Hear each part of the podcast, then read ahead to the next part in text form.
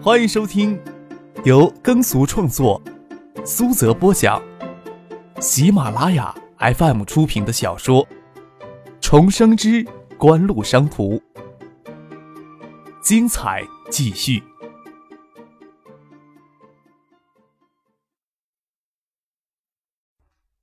第七百四十八集。门给人从外面推开，李在珠看着叔叔李建熙面沉如水的站在门口，忙转过身来朝门口跪坐。叔叔，嗯。中介中年的李建熙穿着蓝黑色的传统服饰，眼睛炯炯的看了李在珠一会儿，才走进来坐下说：“心宇在中国还好吧？”李在珠不清楚李星宇在今日的事情给家族中的人听到会发生什么事情，小心翼翼的说道：“星宇他有些太任性了。唉，是有些太任性了，只怪我呀太宠他了。”李在珠嘴里这么说着，脸上还是浮出一丝笑意。他并没有理会李在珠所说的任性是什么，倒是想起李星宇在汉城市的一些任性举动来，又说道。我计划去次中国，中国的情况似乎比想象中要糟糕一些呀。都是我的失职。李在珠跪坐在，将头伏到膝盖上认罪。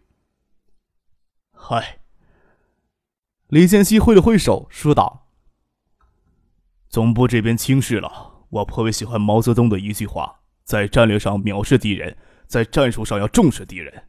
咱们呀，在战术上都没有重视过竞争对手。”甚至都没有意识到中国会有企业能对三星的业务形成竞争威胁呢。业内传出中金微星将从德意引进零点二五、零点一八微米的元晶技术之后，除了亚洲这些晶圆厂之外，危机感最严重的就算三星了。三星整体的崛起计划当中，三星电子要占据核心地位。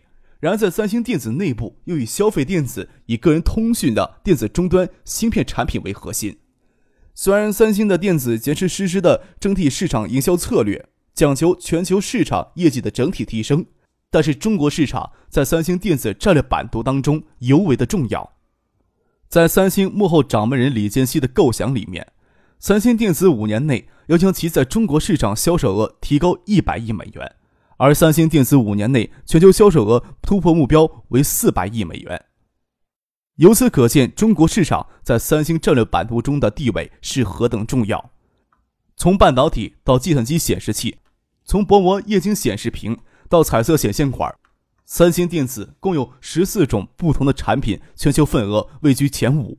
其中，薄膜液晶显示屏从三星电子九三年进入这一市场以来，就是全球领先者之一。但是，这些先进的电子产品在中国的市场销量还极为有限。不能大幅度的帮助三星电子扩张在华的总销售额，而予以重望的手机业务，今年夏季却在科王高科的宝石手机与锦湖的双屏折叠手机夹击当中，业绩跌落之状极为惨凄。由于汉城总部研发部门的轻视，短时间里无法推出新款手机来挽留颓势。在锦湖推出双屏折叠手机之后，三星电子总部调整了对华的业务结构。从三星电子综合研究院派了大量的研究员支持在建业建设的产品设计与开发中心，并在中国大量的招聘研发员、设计师，以开发更合适中国市场的消费电子与个人通讯产品。所有的调整都不可能立竿见影的发挥效果。三星电子还是相信自身技术实力能够挽留劣势，哪里曾想到过了一个月。就传出消息，锦湖控股的中金微星即将从德仪手里获得零点一八微米的先进晶圆技术。三星电子旗下的晶圆厂虽然也有代工业务，但是九七年以来业务调整之后，更多的是满足三星电子内部的芯片生产。这条消息对三星电子来说直接冲击不大，最令三星电子感到威胁的是这则消息背后所隐藏的消息。锦国在美国的试验基地 ESS 已经掌握了基带芯片技术。三星电子两次向手机基带芯片技术发起冲击，两次都兵败折节。外界对 ESS 能否真正的掌握手机基带芯片技术，还都普遍持有怀疑态度之时，三星高层的心里却是惨淡的阴霾。他们没有脸公开去评价外界对 ESS 是否真的掌握手机基带芯片技术的猜测。李在洙离开了程志远，金南勇在车里等他。金南勇这次陪同他一起回了韩国，参加总部对华市场的对策的研讨，只是没有资格走进程志远。李在洙上了车，吩咐司机将他与金南勇送到汉南洞附近一家著名的欢城酒店，要去那儿好好放松一下。李会长对在华业务有什么评价呀？金南勇问道。他近期呀会去中国的，就没有其他消息透露出来了。李在洙说道：“我叔叔的为人呀就是如此，即使心里对你有所不满，你还是感觉到要给他出去拼命。走进城池人的感觉真不好受。总部的人呀对在华业务又不熟悉，就在那里瞎指挥。李会长会不会再次将众人挑起来呀？”金南勇问道。“不清楚啊。三年前呀，他在公众面前辞去了所有职务。他要是认为在幕后操控还能把握住形势。”多半不会愿意站出来接受公众的批评的。李在洙说道，闭上眼睛揉着太阳穴，又问道：“你认为锦湖有可能开发出基带芯片吗？”“唉，很难判断呐。”金南勇皱着眉头，他想到那个三年前在东大学府下相遇的嚣张少年，这张脸还真是想让人忘都忘不掉。他习惯性的捏捏鼻翼，说道：“锦湖基带芯片的研发。”一直都由其在美国加州的 ESS 实验基地进行。ESS 这两年来又的确一直在招募基带芯片方面的专家。这次又高调的在 ESS 实验基地下成立手机基带芯片研究部门，或许是为了其在德仪谈判当中占据主动而虚张声势。在德仪与其签草的协议里面，德仪对中金微星的持股比例将提高到百分之十五，有百分之五的认购股权。这说明了德仪也不清楚锦湖是否真正掌握了基带芯片的技术呀。除了咱们三星，你说摩托罗拉、诺基亚是否也会感到一丝威胁呢？李赛珠问道。即使会比以往更重视吧？金南勇说道。七月之后呀，摩托罗拉、诺基亚都相继在中国推出了新的高端商务手机，也增强了在华的研发力量。普通人看来呀。觉得中国还相对欠发达，真正对中国研究透彻的人都知道，中国近一半的财富都集中在不到十分之一人的手里啊。这就是你一亿人的理论吗？李在洙笑着说道：“不是我的理论，很多人都清楚的看到这一点，只觉得多数的中国人还给蒙在鼓里罢了。”金南勇说道。李在洙微微而笑，三星电子。针对中国的富裕阶层发展在华手机业务，也是基于这样的认知：上亿规模的富人群体所形成的市场，无论发展什么产业都足够了。在中国市场上，对三星有威胁的不只是那些只知道拼命压价格去抢占市场份额的中国电子企业，恰恰是跟三星一样看到中国一亿富裕人群的消费市场存在，专注于研发中高端消费产品的锦湖。这样的锦湖对三星来说威胁太大了。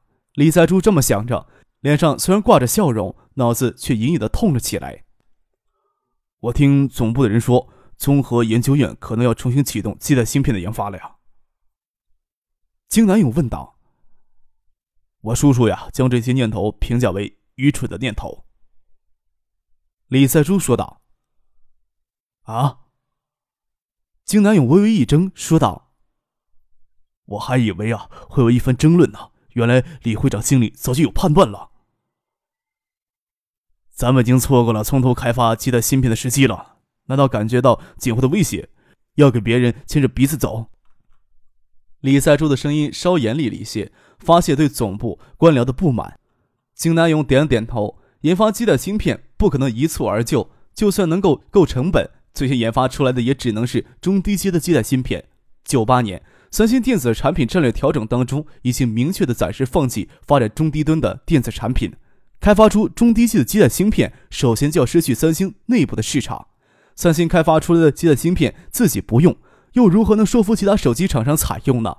若是闷头的开发与德仪、英飞利等公司相当规格的高阶基带芯片，开发的周期会十分漫长，投资巨大，而且风险极高。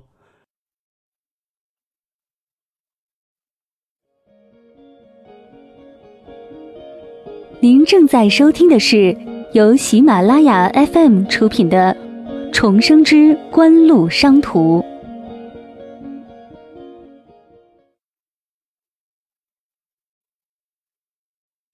锦湖虽然在海外市场只投放了中高端的电子产品，但是在中国市场，锦湖的低端产品还是占据相当大的比例。所以，开发出来的基带芯片，首先可以由旗下的低端手机采用，并向中国的其他手机厂商推广。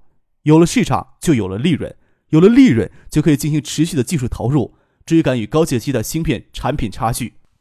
不得不承认，在中国市场，锦湖有着比三星更明显的优势。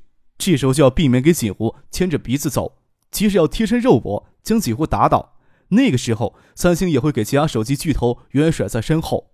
市场上从来都不只是只有两个竞争对手在那儿互掐。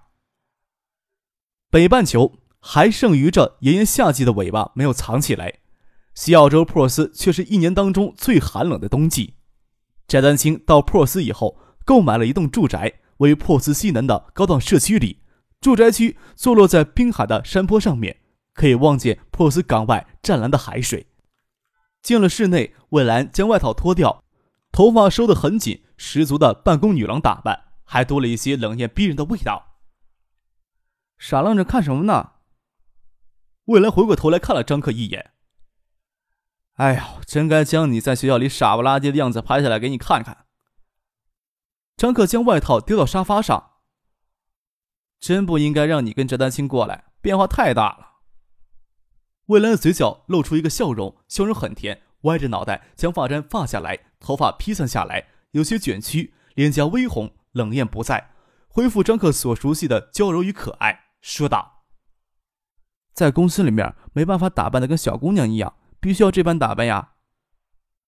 整个暑假魏兰都在陪翟丹青在珀斯，张克也悲伤的认识到，魏兰跟翟丹青比他要亲的多了，真的很难理解女人之间的情谊。或许在未来的心目当中，翟丹青的地位甚至要远远超过他的父母吧。刚从机场过来，还听见魏兰在电话里跟翟丹青讨论要转到珀斯大学来就读的事情。翟丹青下午。还有早就约定好的商务会面，魏兰到机场接他回住处。父亲他们都住在社区附近的酒店里。张克懒散的跨坐在沙发上，一动都不想动，看着魏兰将他与他的外套都收拾起来。从美国飞往珀斯，中间在新一中转，历时十八个小时，任张克精力充沛。抵达珀斯之后，仍是疲惫不堪。要不你先上楼休息一会儿，丹青姐还要一块才能回来呢。晚上你准备些吃的。我来给你准备。魏兰指着楼梯，又笑着说：“楼梯上去，左边的那间卧室是丹青姐的房间，你别走错了。随便准备一些清淡的吧，等我睡觉起来，说不定能帮你忙呢。”翟丹青扶着楼梯上了楼。翟丹青的房间里有着幽淡让人迷恋的气息，站在窗前能够看见远处湛蓝的海水。这样一套豪华住宅，在珀斯售价都不要二十万美元。想着等几年。珀斯经济因为铁矿需求激增而突飞猛进之时，这样的住宅大概就不会低于二百万美元了吧？有人拿香甜来形容睡眠，倒是恰当的。拥被而卧，觉得鼻端微微发痒。睁开眼来时，看到翟丹青半蹲在床前。房间里光线幽暗，室外已经给夜色笼罩。室外的地平灯上发出柔和的灯光透进来，让翟丹青清亮迷人的脸颊浮现在幽暗的夜色当中。几点钟了？张克记得自己睡觉时才下午两点，都快十一点了，你再不醒过来，我跟魏兰都要饿死在餐桌前了呢。翟丹青笑着说，忍不住轻易的摸了摸他的脸颊，有爱人的感觉真好。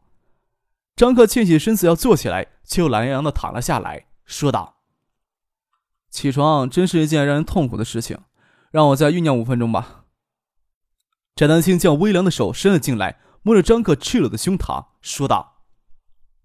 谁让你光着身子上我床的？香喷喷的房间，沾上你的臭气，要开窗好些天才能散尽气味呢。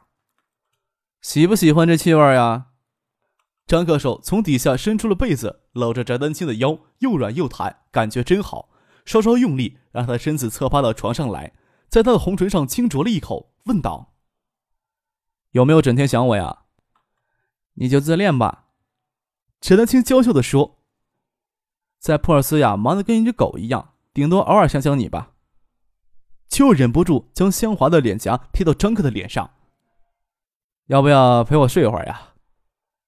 张克将被子扯开，让穿着衬衫的翟丹青钻进来。让未来呀在楼下饿死算了。翟丹青轻咬着张克的嘴唇，吻了吻，将他拉起来坐好，将地板上的衣服捡了起来，认真的帮他扣上了扣子，将长裤抖了起来，让张克将裤脚伸进来。看着张克两腿之间的木橛子似的硬起，手指在上面按了两下，看着张克受不住的咧嘴，俏皮的笑了笑，让他坐起来将裤子穿好。又将拉链给拉上，只是隆起的一团，皱着眉头说：“好丑。”张克才郁闷呢。工作当中冷艳而作风强硬的翟丹青不见了，只剩下妖娆妩媚、惹人怜爱的女人。一时半会儿能软下来才叫怪呢。抓住翟丹青的小手，问道：“怎么办呀？是不是要来一下呀？”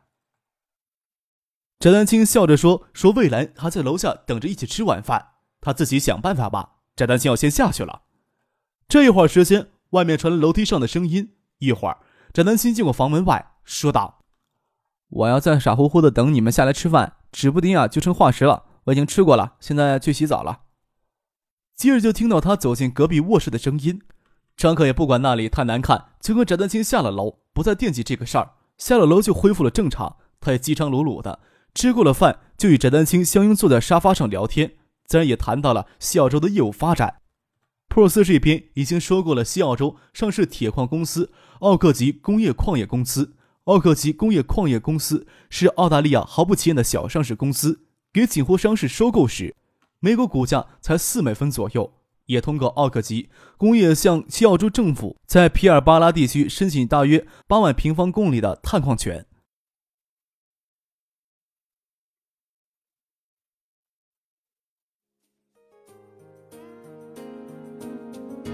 听众朋友，本集播讲完毕，感谢您的收听。